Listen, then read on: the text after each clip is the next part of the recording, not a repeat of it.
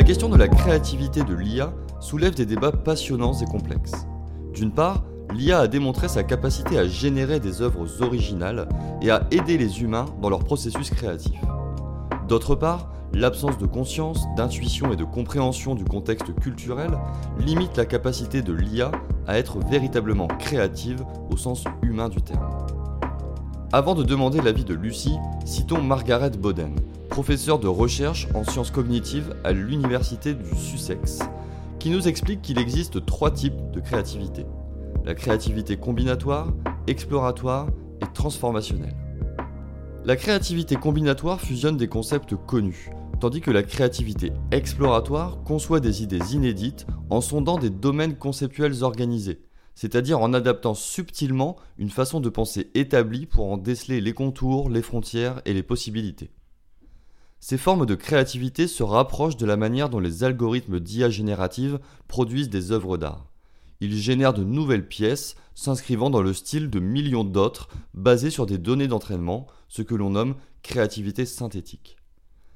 La créativité transformationnelle vise à produire des idées qui transcendent les cadres et les conventions actuelles en proposant quelque chose d'entièrement novateur.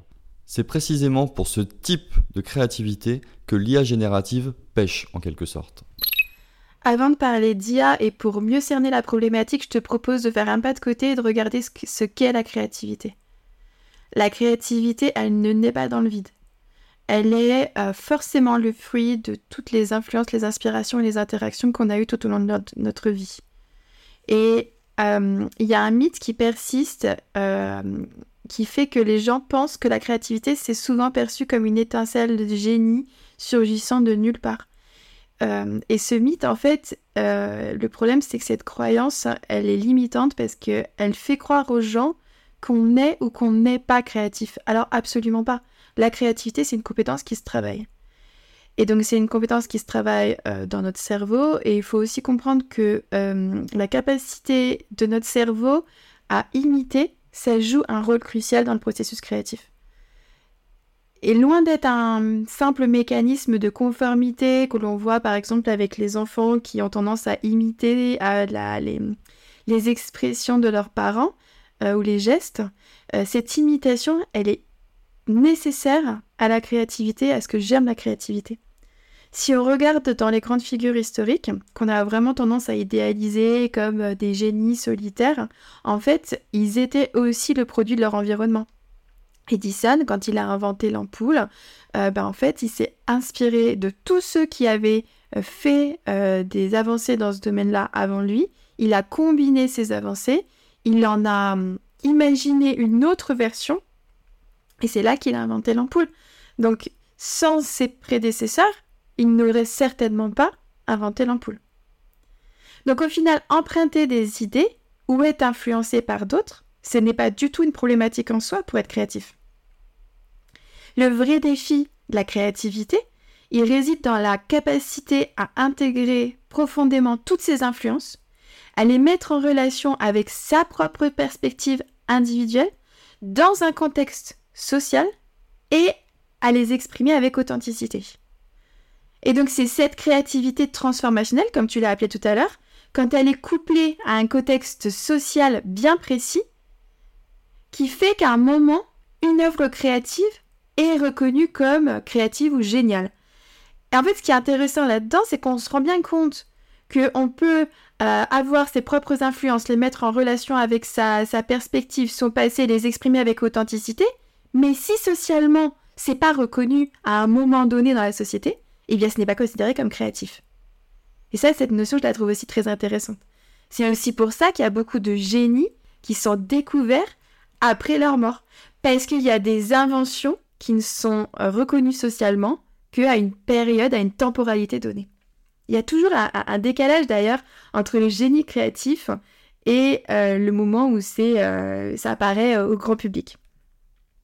Donc en fait, reconnaître et valoriser toutes ces influences en adoptant une approche critique, c'est essentiel pour que la créativité, elle soit valorisée.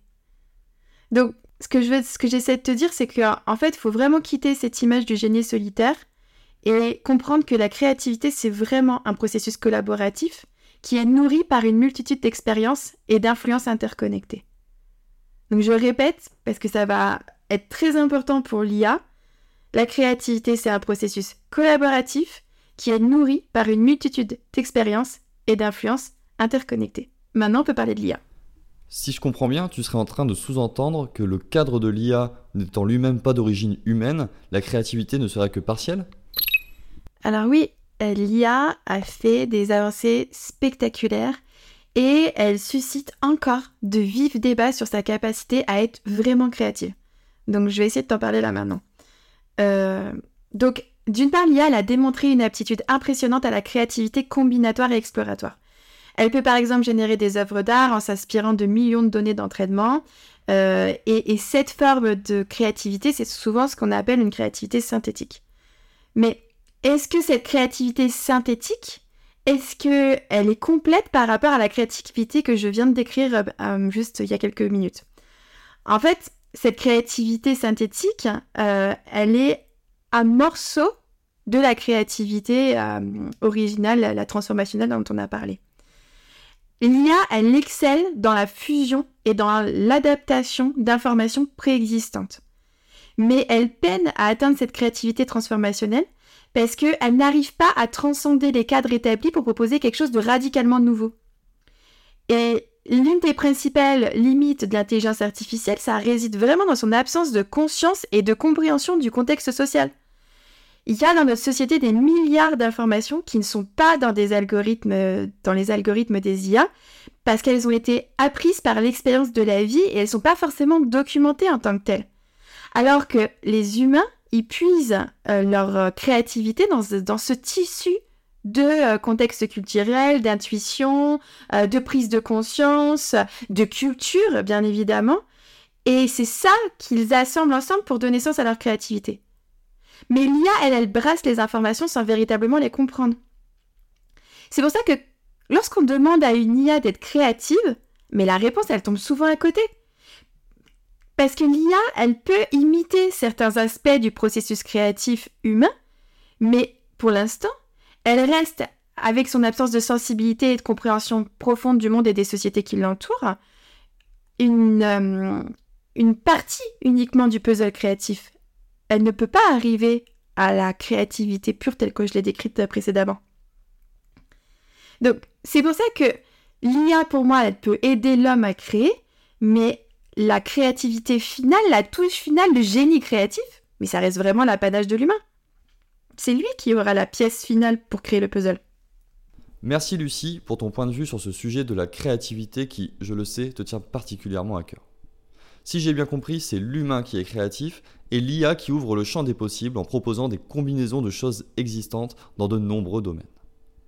Pour compléter ce sujet sur la créativité, je dirais que l'IA peut renforcer celle-ci en nous aidant à explorer de nouvelles idées et à trouver des solutions innovantes. Elle peut analyser rapidement de grandes quantités de données pour identifier des tendances et des opportunités que nous pourrions ne pas voir autrement. L'IA nous offre également des outils et des méthodes qui facilitent et enrichissent le processus créatif par exemple en explorant de nouvelles directions créatives. Cependant, il est important de reconnaître que l'IA agit comme un facilitateur ou un outil et non comme un substitut à l'intuition, à l'émotion et à l'expression humaine authentique dans le processus créatif. Vous le savez, notre série Rendez-vous en Terre artificielle touche à sa fin. Mais avant de vous laisser, nous souhaitions vous donner quelques pistes pour vous lancer avec les IA génératives. On peut en effet être un peu déboussolé, voire perdu aujourd'hui lorsque l'on veut commencer à utiliser ces outils surtout qu'il en sort de nouveau chaque semaine. Lucie et moi avons donc identifié trois pistes pour se lancer. La première, comprendre les bases de cette technologie. En effet, Clément, je pense que pour commencer avec l'IA, déjà, il faut avoir une bonne compréhension de base, euh, des bases de l'IA, on va dire, donc la programmation, les mathématiques. Je, pense qu'il faut absolument pas être expert dans ces sujets-là, mais je trouve intéressant de savoir comment ça fonctionne. Qu'est-ce qu'il y a derrière et sur quoi ça s'appuie.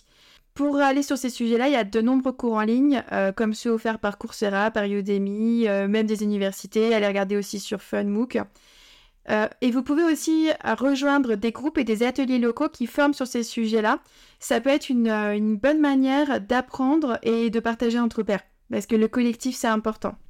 on peut également citer le cours disponible gratuitement sur Open Classroom intitulé Objectif IA, initiez-vous à l'intelligence artificielle, qui vous permettra d'acquérir les bases nécessaires et suffisantes, selon moi, pour comprendre ces outils. Seconde piste pour se lancer, structurer une veille sur le sujet.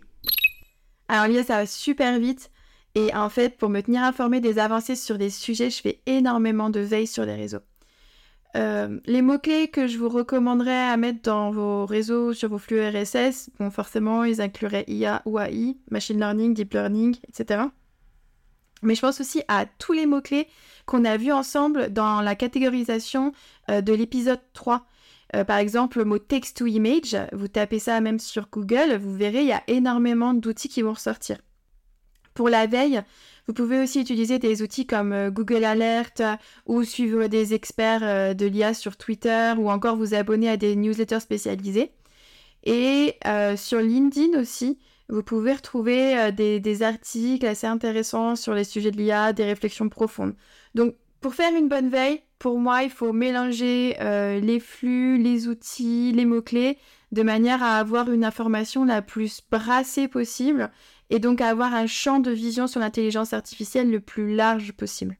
Troisième piste, participer à des webinaires ou des événements pour en apprendre davantage sur ces sujets et pouvoir échanger avec des experts des technologies et de leurs usages en formation. Oui, c'est aussi important, les rencontres en présentiel. Bah, je vais parler ici des événements que je connais. Il y en existe plein, bien sûr. Euh, je pense tout d'abord au Learning Show, qui va avoir lieu prochainement et qui rassemble des experts, des professionnels et des passionnés pour partager des connaissances et des expériences. Ce que j'aime bien sur ce type d'événement, c'est que c'est un salon idéal pour apprendre. C'est un salon euh, à petite dimension par rapport à d'autres grands salons parisiens où euh, ça sera des milliers de personnes. Donc là, on est sur une dimension plus intime. Euh, on a un nombre de participants qui est plus modéré euh, mais du coup, c'est idéal parce que souvent, on fait des ateliers et dans ces ateliers, on peut poser des questions aux experts, on peut échanger entre pairs, on a du temps euh, pour apprendre, pour comprendre et pour monter en compétences. Donc, euh, ces ateliers orientés vers la pratique, moi, j'aime beaucoup, j'aime bien ce format. Après, je pense aussi à des salons comme le Learning Tech là, qui va avoir lieu en janvier. Euh, là, je sais que sur leur édition 2024, euh, ils vont aussi mettre en avant l'intelligence artificielle et ils vont essayer euh, dans leur, dans leur talk, dans leur talk inspirationnel, de mélanger des experts du domaine, des personnes qui, sont, qui connaissent aussi le domaine, mais qui vont être là plutôt pour faire des controverses, etc. Donc je trouve que on, voit bien cette tendance en ce moment sur ces sujets d'IA, euh, de, mélanger les, horizons et les cultures pour enrichir le débat. Et ça, je trouve ça vraiment super intéressant. Merci à toi, Lucie. Bah, merci à toi, Clément. C'était vraiment un plaisir d'échanger avec toi sur ces sujets. Et donc, on se donne rendez-vous en présentiel sur un salon ou en virtuel dans un groupe de partage d'IA. Ciao pour conclure, si vous êtes formateur ou concepteur pédagogique, que l'IA vous intéresse et que vous souhaitez vous lancer, Gardez en tête ces quelques points positifs de l'IA dans le monde de la formation. Grâce à leur capacité à traiter de grandes quantités de données, les IA peuvent vous offrir des réponses précises et adaptées aux interrogations des apprenants et ainsi vous aider à améliorer vos formations. Ces outils vous offrent la possibilité d'économiser du temps et de vous focaliser sur des activités à forte valeur ajoutée, comme la personnalisation de la formation ou l'interaction avec vos apprenants. L'inattendu des méthodes adoptées par les IA est un aspect fascinant dans le domaine de la formation. Via des algorithmes sophistiqués et des modèles d'apprentissage, les IA peuvent vous suggérer des stratégies pédagogiques novatrices et surprenantes, identifiant des méthodes d'enseignement ou des ressources complémentaires auxquelles vous n'auriez pas pensé. Les IA ont la capacité de maîtriser et de délivrer des informations sur un large éventail de sujets, offrant des détails pointus dans divers domaines tels que la science, l'histoire, la littérature ou encore les arts. Ils peuvent donc être d'une aide précieuse tout au long du processus de création d'une formation, par exemple en contribuant à la collecte et à l'organisation de vos contenus, en suggérant des idées pour des modules pédagogiques, ou même en créant des contenus initiaux que vous pourrez par la suite améliorer. Mais tout n'est pas que positif. Ayez toujours en tête que les modèles peuvent se tromper. Vous devez faire preuve de pensée critique afin de déceler cela avant qu'il ne soit trop tard. Ne négligez pas non plus le temps de prise en main. Vous devez apprendre à formuler des questions claires et spécifiques pour obtenir des réponses précises. Ça y est, l'aventure rendez-vous en terre artificielle touche à sa fin. Nous espérons que ces épisodes vous ont plu. Vous pouvez bien sûr les retrouver sur notre site rendez-vous N'hésitez pas à aller y faire un tour. Un grand merci à Lucie pour ses apports nombreux et passionnants autour de ce sujet dont nous n'avons certainement pas fini d'entendre parler dans notre monde de la formation. On se retrouve dès la semaine prochaine pour le début de la saison 4 de Rendez-vous en Terre Digitale. A bientôt